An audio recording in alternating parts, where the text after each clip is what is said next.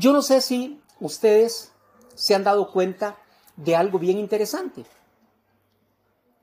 Los niños pequeños, cuando nosotros les contamos historias, ellos no necesitan de batallas épicas, ellos no necesitan de dragones, ellos no necesitan de esas historias que tienen aquel gran suspenso y que normalmente están diseñadas para mantener en vilo a la audiencia. Cuando nosotros le contamos una historia, por ejemplo, a un niño de 10 años, y le contamos que el protagonista viene, está en el castillo y abre la puerta y de repente sale un enorme dragón y los ojos de este niño se abren de espanto, de admiración. Pero si nosotros contamos una historia a un niño de tres años, este niño no necesita de dragones.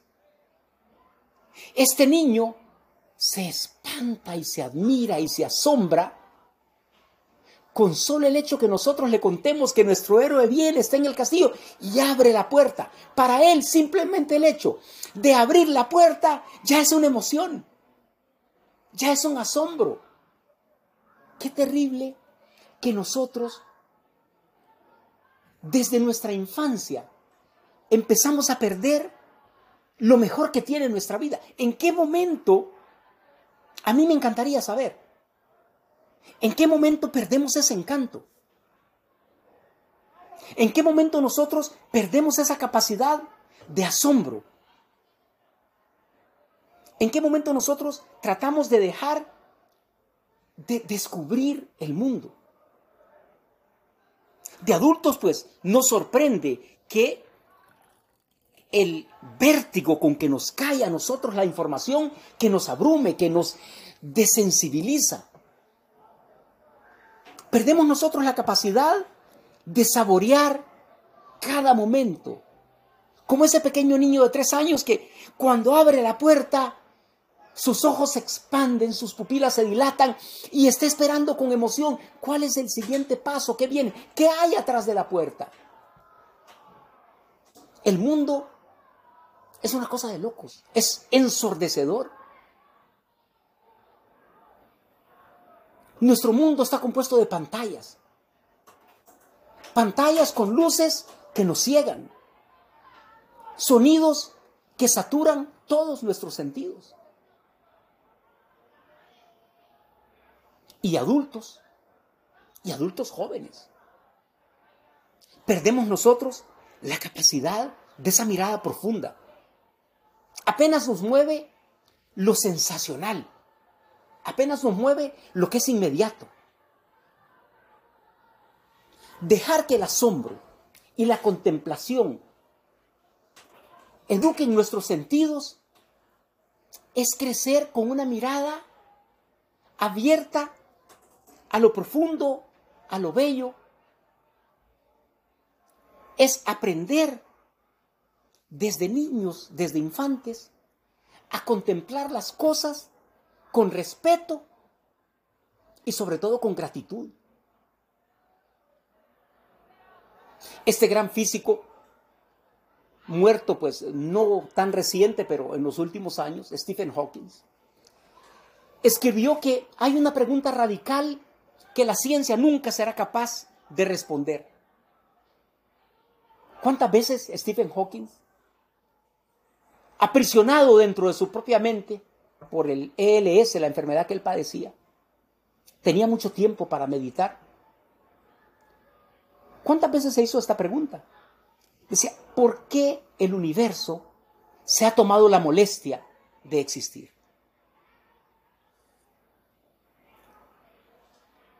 ¿Por qué existe? La ciencia explica un montón de cosas explica un montón de fenómenos. Pero ni siquiera se cuestiona, tal vez, las cosas más importantes. El por qué. Y así vamos muchas veces nosotros en la vida. Vamos tratando de entender el cómo. Vamos tratando de entender el qué. Sin preocuparnos por lo esencial, que es el por qué. ¿Por qué el universo se ha tomado la molestia de existir? Y tal vez a nosotros esto pues nos obliga a preguntarnos, ¿qué pasaría si el mundo no existiese? ¿Qué pasaría si lo que hoy es no fuese? Esa sensación de vértigo que nos da el vacío tendría que darnos un shock a nosotros y obligarnos a darle sentido y valor a todo lo que es, a la creación, a la naturaleza. Chesterton decía que la mayor de las maravillas es la existencia y la naturaleza de cada cosa en particular. Cuando nosotros crecemos en las diferentes virtudes, nuestra mirada, es decir, aquellas cosas que, que nosotros aspiramos, aquellas cosas que bullen en nuestro interior, aquellos deseos que nos mueven, esos intereses que nos inclinan a una u otra cosa, se van aclarando y nos van haciendo capaces de percibir el valor auténtico de las cosas. Vamos aprendiendo a ver. Y aquí es donde a mí me gusta repetir aquella ejaculatoria que decía San José María él le encantaba decir utsit, en contraposición a aquella frase que decía el ciego Bartimeo cuando él está importunando a nuestro Señor y nuestro Señor le dice, ¿qué quieres? Y él le dice, ut vidiam, quiero ver, Señor. Y San José María iba mucho más allá. Él decía, Señor, quiero ser. Eso es lo que yo te pido capaces de percibir el auténtico valor de las cosas. Solamente si nosotros aprendemos a ver esta realidad, vamos a poder ser. Solamente el poder contemplar y el poder disfrutar de esta maravilla nos permite ser. Le da un motivo y le da una esencia a lo que nosotros somos. Y es que Dios nos ha creado justamente para esta contemplación. Si nosotros nos vamos al Génesis, recordamos que fuimos creados para contemplar y disfrutar el paraíso. Todo lo que tenemos nosotros en el corazón está recogido ahí. Está expresado ahí, al alcance de nuestra vista. Pero, ante un regalo tan maravilloso, nosotros hemos hecho a veces lo que muchos de nuestros hijos, o tal vez nuestros nietos, han hecho más de alguna vez. Nosotros venimos y lo observamos detenidamente y vamos tratando de entender qué quiere, qué le gusta, y compramos aquel regalo especial y magnífico. Compramos aquello que creemos nosotros que le va a encantar. Lo envolvemos con mucha delicadeza, lo ponemos dentro de una cajita muy bonita y viene y se lo entregamos. Cuando viene su cumpleaños, cuando viene una fecha específica, venimos y se lo entregamos. Y el niño, deslumbrado por todos los colores que tiene el papel, el envoltorio, agarra el papel, lo arranca y bota el contenido. Ni siquiera lo mira. Lo pone a un lado y lo olvida y empieza a jugar con el papel. ¿Cómo nos sentimos? Después del esfuerzo que nosotros hemos colocado, después del empeño que nosotros hemos colocado en encontrar aquel regalo tan especial. Y el niño se detiene a jugar con el papel. ¿Cómo se siente Dios? Cuando ve a este niño con un regalo tan maravilloso que le ha creado y lo ve que desenvuelve, bota el contenido y se guarda el papel. El Evangelio a nosotros nos dice, bienaventurados los limpios de corazón, porque verán a Dios. Esta frase, solamente esta frase, debería detenernos en muchísimos momentos de reflexión. Ver a Dios sin filtros, sin barreras, sin prisas. El tiempo ya no existe. Ya no hay límites. Imagínense ustedes poder habitar, no ver. Y ahí es donde empieza a tener más sentido aquella frase, aquella jaculatoria de San José María. Utsit, que sea. No solamente ver, habitar dentro de la belleza pura. Habitar dentro de la bondad sin límites. Ser parte de la grandeza infinita, ser parte de todo lo que nosotros hemos andado buscando en retazos por todas partes. Nuestro cuerpo lleno de luz divina.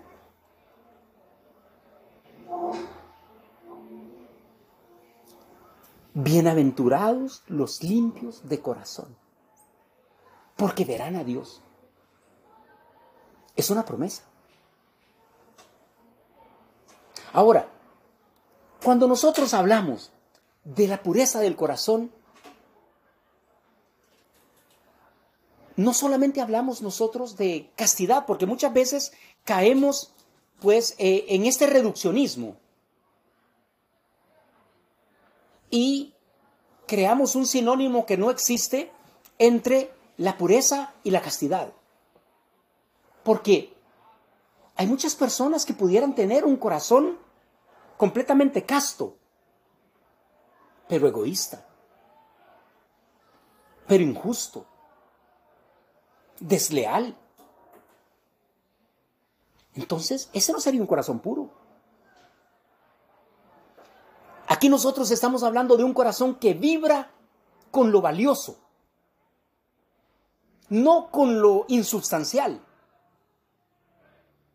Un corazón tan valiente que es capaz de jugarse la vida por algo más grande que él. Un corazón que no se deja subyugar por cosas efímeras y superficiales.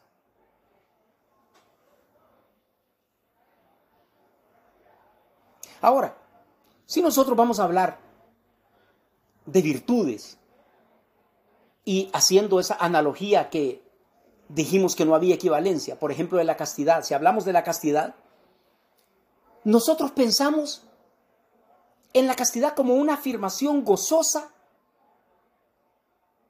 que siempre va a crecer y perfeccionarse dentro de nuestra alma. San José María nos decía que nuestro comportamiento nunca debería delimitarse apenas a esquivar las caídas.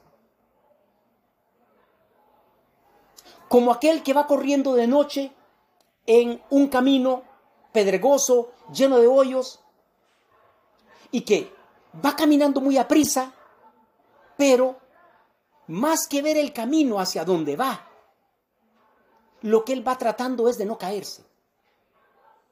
Lo que él va tratando es de esquivar los hoyos. Y su mirada va tan hacia abajo que de repente el camino tiene varios desvíos y él no los ve. Lo único que le interesa a él es no tropezarse. Nosotros no podemos reducir las virtudes a una negación fría y matemática. Lo decíamos nosotros en la lectura del Evangelio. Nuestro Señor a nosotros nos ha dado guías de comportamiento que sirvan de luces, como las luces de una pista de aterrizaje que nos indican hacia dónde está el camino, cuál es el camino de Jesús. La idea de la castidad en positivo es bien contrastante con aquel que pone un énfasis excesivo en el no. Tal vez aquella educación tradicional que más nosotros, los que ya estamos bastante grandes, fue la que nosotros recibimos en nuestra infancia. Cuando teníamos tres años nosotros creíamos que nos llamábamos no, porque todo era no, no, no, no.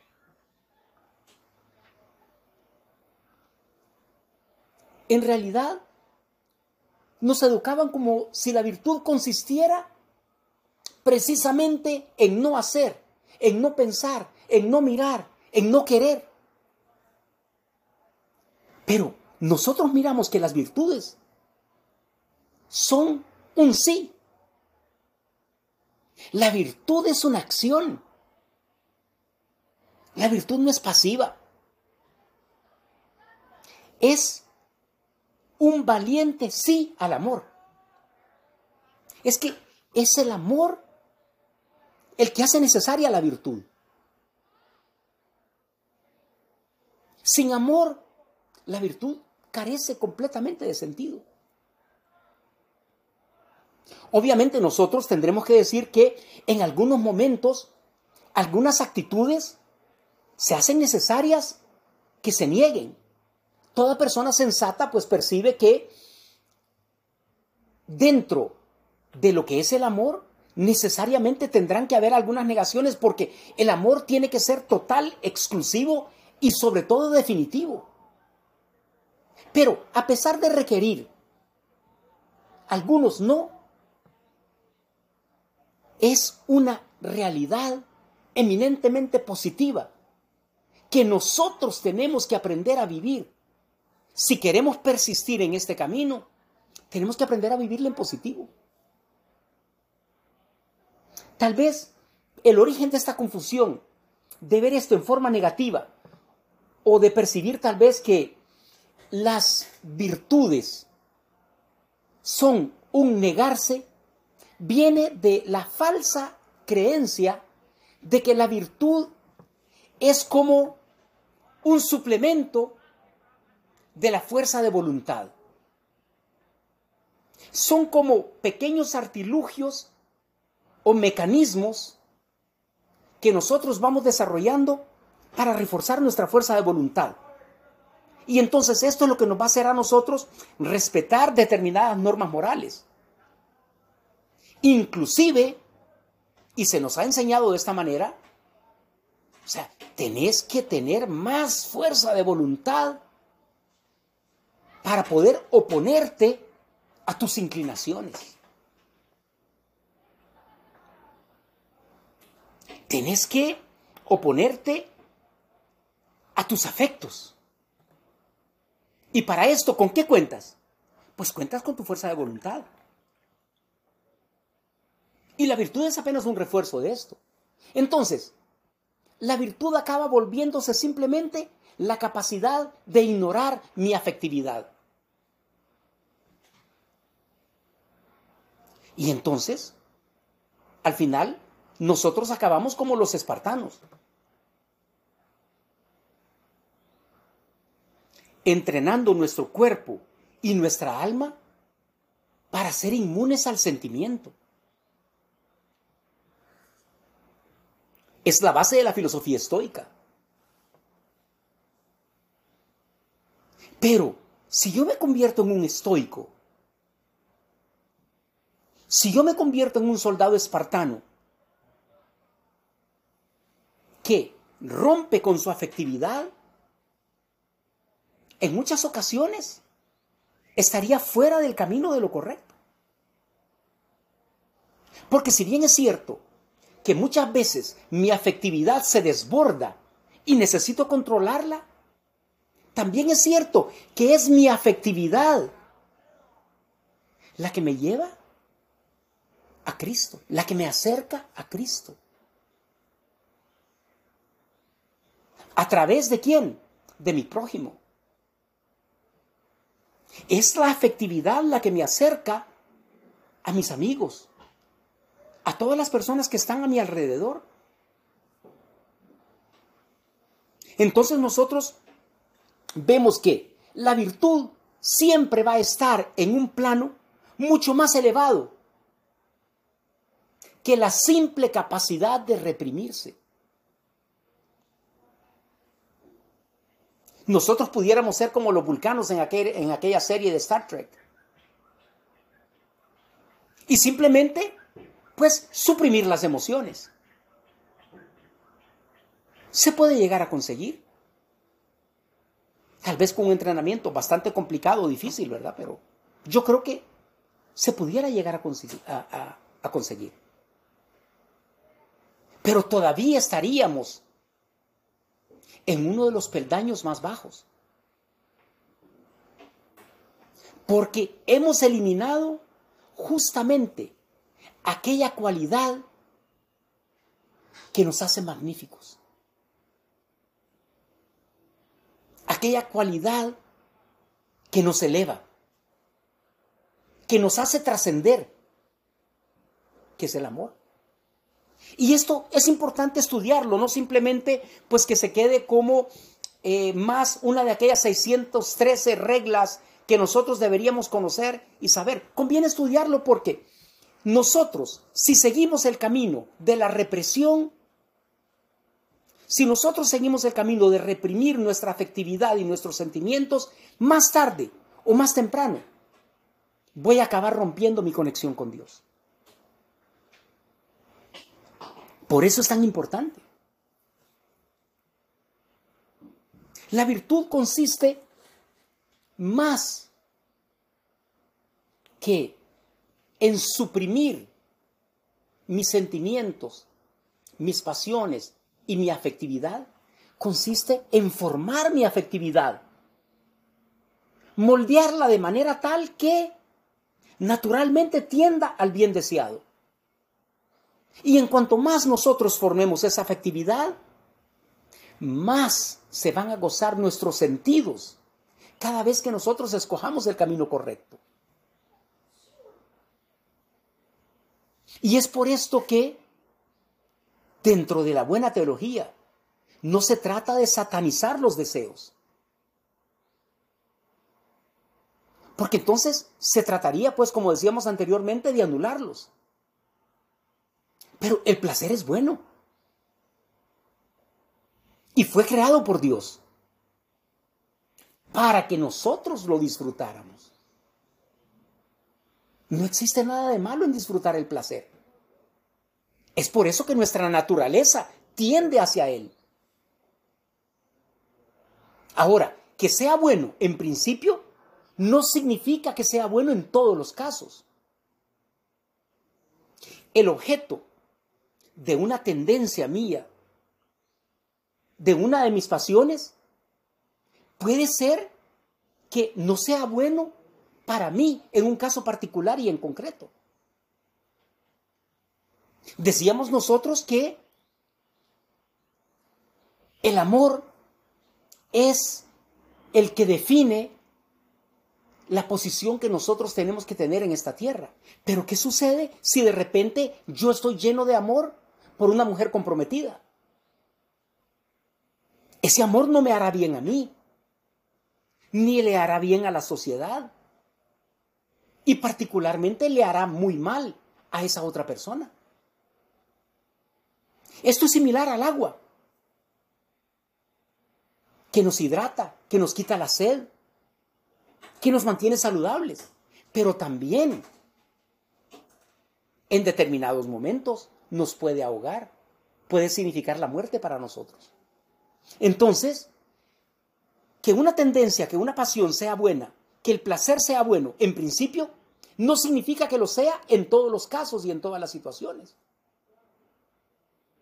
Es por esto que nosotros necesitamos aprender a ordenar nuestras tendencias. no en hacer desaparecer el placer, porque decíamos anteriormente, convertirnos en un vulcano de repente después de muchísimo eh, eh, eh, intentarlo y, entrenamiento, tal vez pudiéramos llegar a, a conseguir, o sea, parte de eso, tal vez no desaparecerlo totalmente, pero está en nuestro ADN. No significa tampoco en ignorarlo. Hay un deseo que está latente en mi cerebro y entonces simplemente voy a ponerlo en la parte de atrás, no voy a pensar en él, voy a dejar de pensar en él. Y eso se va a terminar. Hay un experimento científico que dice que nosotros somos incapaces de dejar de pensar en algo que nos dicen que nosotros dejemos de pensar. Y lo han probado.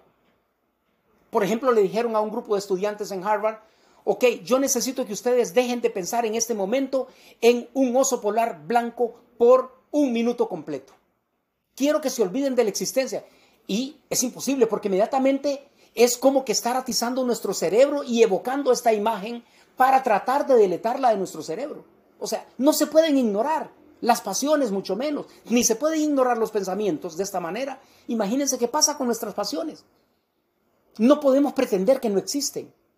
O por el contrario, agarrar el otro camino, reprimirlas. Es lo peor que nos puede pasar. Ordenar las tendencias al placer significa integrarlas en el bien nuestro como personas. Significa conferir esa unidad a nuestros deseos de modo que progresivamente se vayan alineando con nuestra identidad y que la refuercen. Y aquí hay una palabrita mágica, ¿verdad?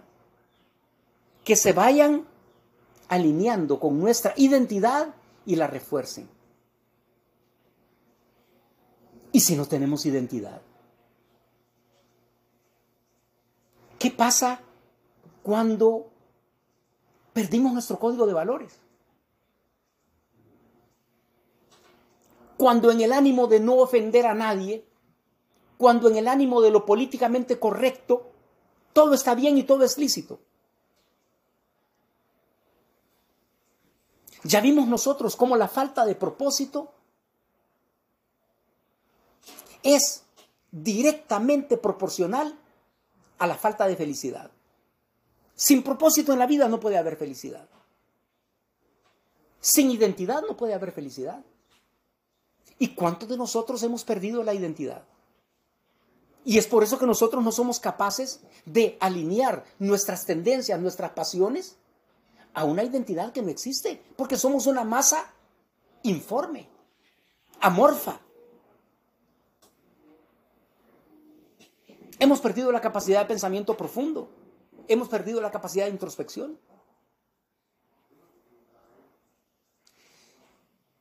Las pasiones, los sentimientos, esas tendencias humanas son nuestras maneras de percibir el bien, cada una de ellas nos presenta como conveniente todo aquello que le apetece. Decimos nosotros que tenemos una tendencia a un determinado placer porque este placer nos atrae. Y son cosas que se presentan ante nuestros ojos como convenientes. Sin embargo, lo que es bueno para la tendencia pudiera no ser bueno para la persona como tal. Y para no dejarlo esto demasiado filosófico, veamos un ejemplo. Un pastel. Pensemos en el pastel que, que más nos atrae a nosotros. Un pastel puede atraerme a mí porque es agradable comerlo. ¿Por qué? Su sabor particular me atrae. Pero pudiera ser que no convenga a mi salud, por ejemplo, porque soy diabético. O pudiera ser que no convenga a mi forma física porque tal vez estoy tratando de bajar de peso. O tal vez no convenga a mi relación con los demás porque está ahí en la refrigeradora de la empresa porque un compañero de trabajo lo tiene guardado para él. Entonces, pudiera ser que es satisfactorio para mi tendencia, pero no para mí como persona. Cada tendencia tiene su propio punto de vista. Cada tendencia va a valorar la realidad desde su propia perspectiva. Este es un pastel, está muy rico, me gusta y me lo voy a comer. Es que no tiene alternativa. La tendencia solamente puede verlo en función de su propio deseo. Ah, pero viene la otra parte. Felizmente para nosotros existe la razón.